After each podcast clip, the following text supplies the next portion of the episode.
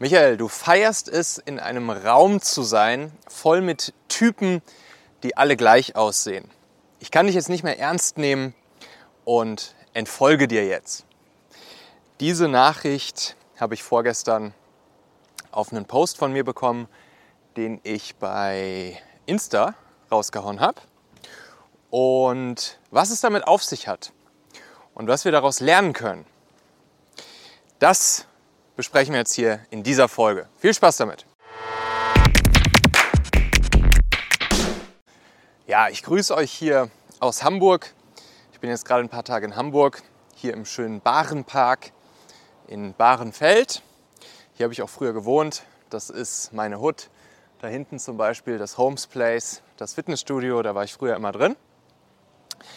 Und ja, ich war unter anderem jetzt hier in Hamburg, beziehungsweise bin es noch, weil wir eine Mastermind-Runde veranstaltet haben.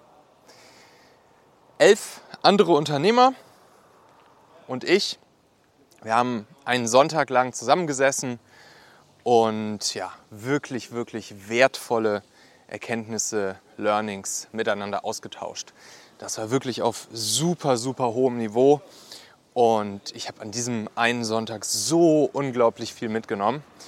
Da möchte ich euch natürlich jetzt auch die nächsten Wochen hier häufiger mal dran teilhaben lassen. Heute habe ich schon eine sehr wichtige Erkenntnis mitgebracht, die ich dort gemacht habe.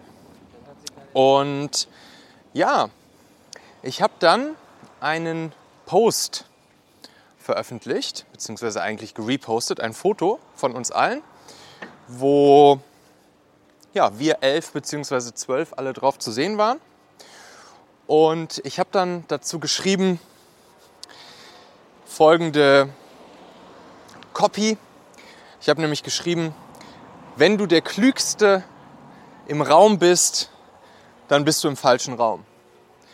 Und diesen Sonntag war ich auf jeden Fall im verdammt nochmal richtigen Raum. Und das habe ich dann bei Insta rausgehauen. Und naja, daraufhin habe ich dann genau diese Message bekommen als Antwort, die ich euch gerade vorgelesen habe.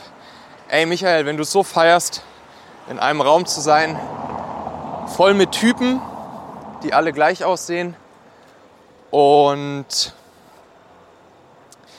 ja, dann kann ich dich leider nicht mehr ernst nehmen, dann muss ich dir entfolgen. Und ich dachte mir so, okay, krass. Also, da schwingt natürlich mit, dass dieses Mädel, die mir das geschrieben hat, mir natürlich vorwirft, ey, du gibst dich, du umgibst dich hier nur mit Typen. Ja, so ein bisschen diese Gender-Debatte. Und dann sind das auch noch alles White Boys. Wobei lustigerweise war ein Iraker und ein Türke mit dabei. Aber gut, auch im Prinzip White Boys. Und die sehen alle gleich aus.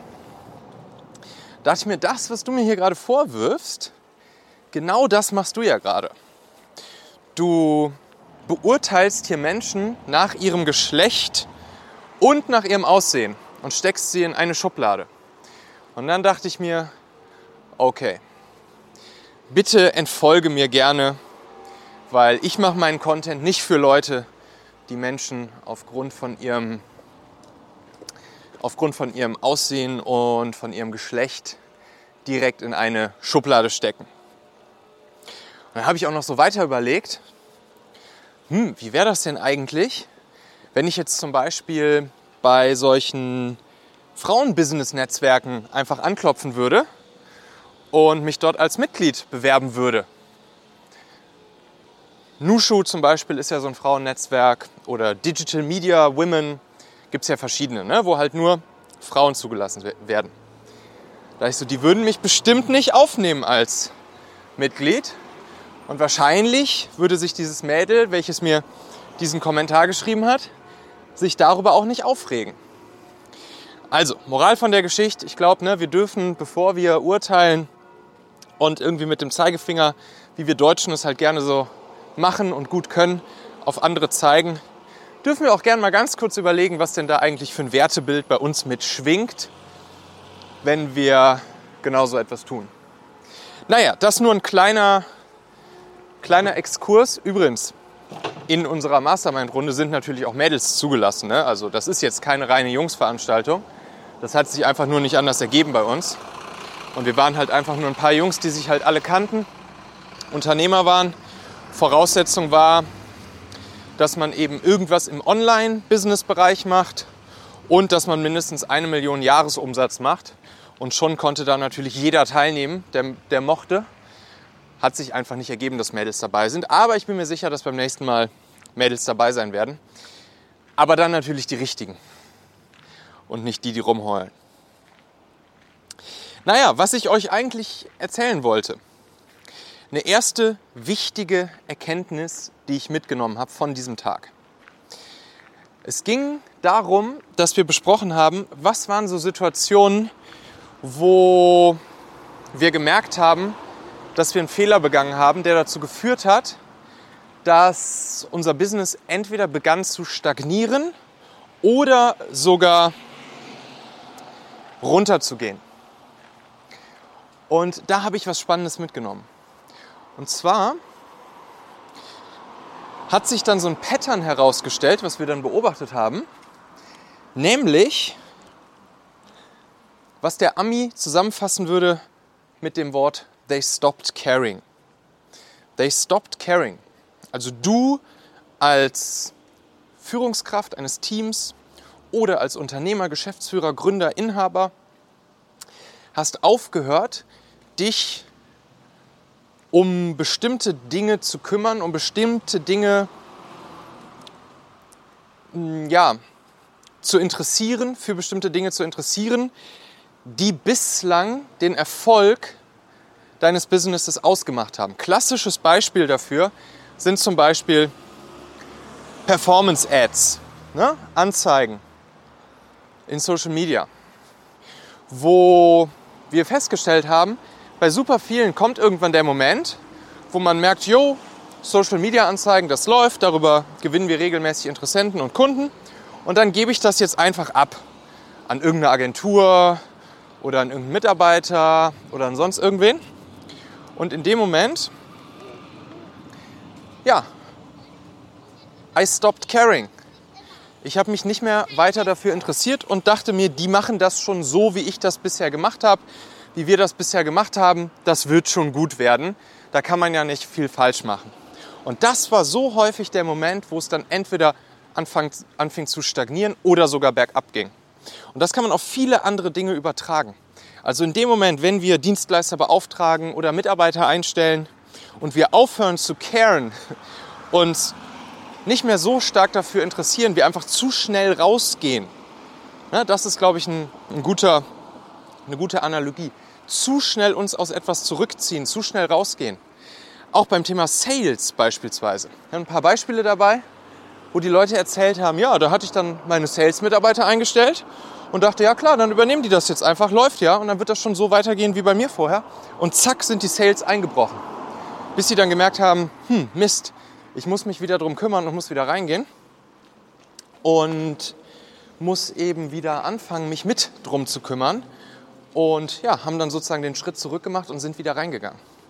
Also, they stopped caring too early. Sie sind zu früh rausgegangen und dachten, das wird schon laufen.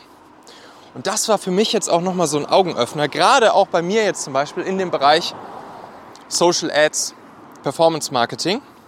Wir verbinden das bei uns ja mit dem Performance Content System und leiten aus Performance-Anzeigen, die wir beispielsweise bei Facebook, Insta, bei LinkedIn, bei YouTube, bei Google laufen haben, mit unserem Content im Performance Content System. Und da habe ich gemerkt, yes, ich bin gerade kurz davor, genau diesen Fehler zu machen oder habe ihn vielleicht schon begangen.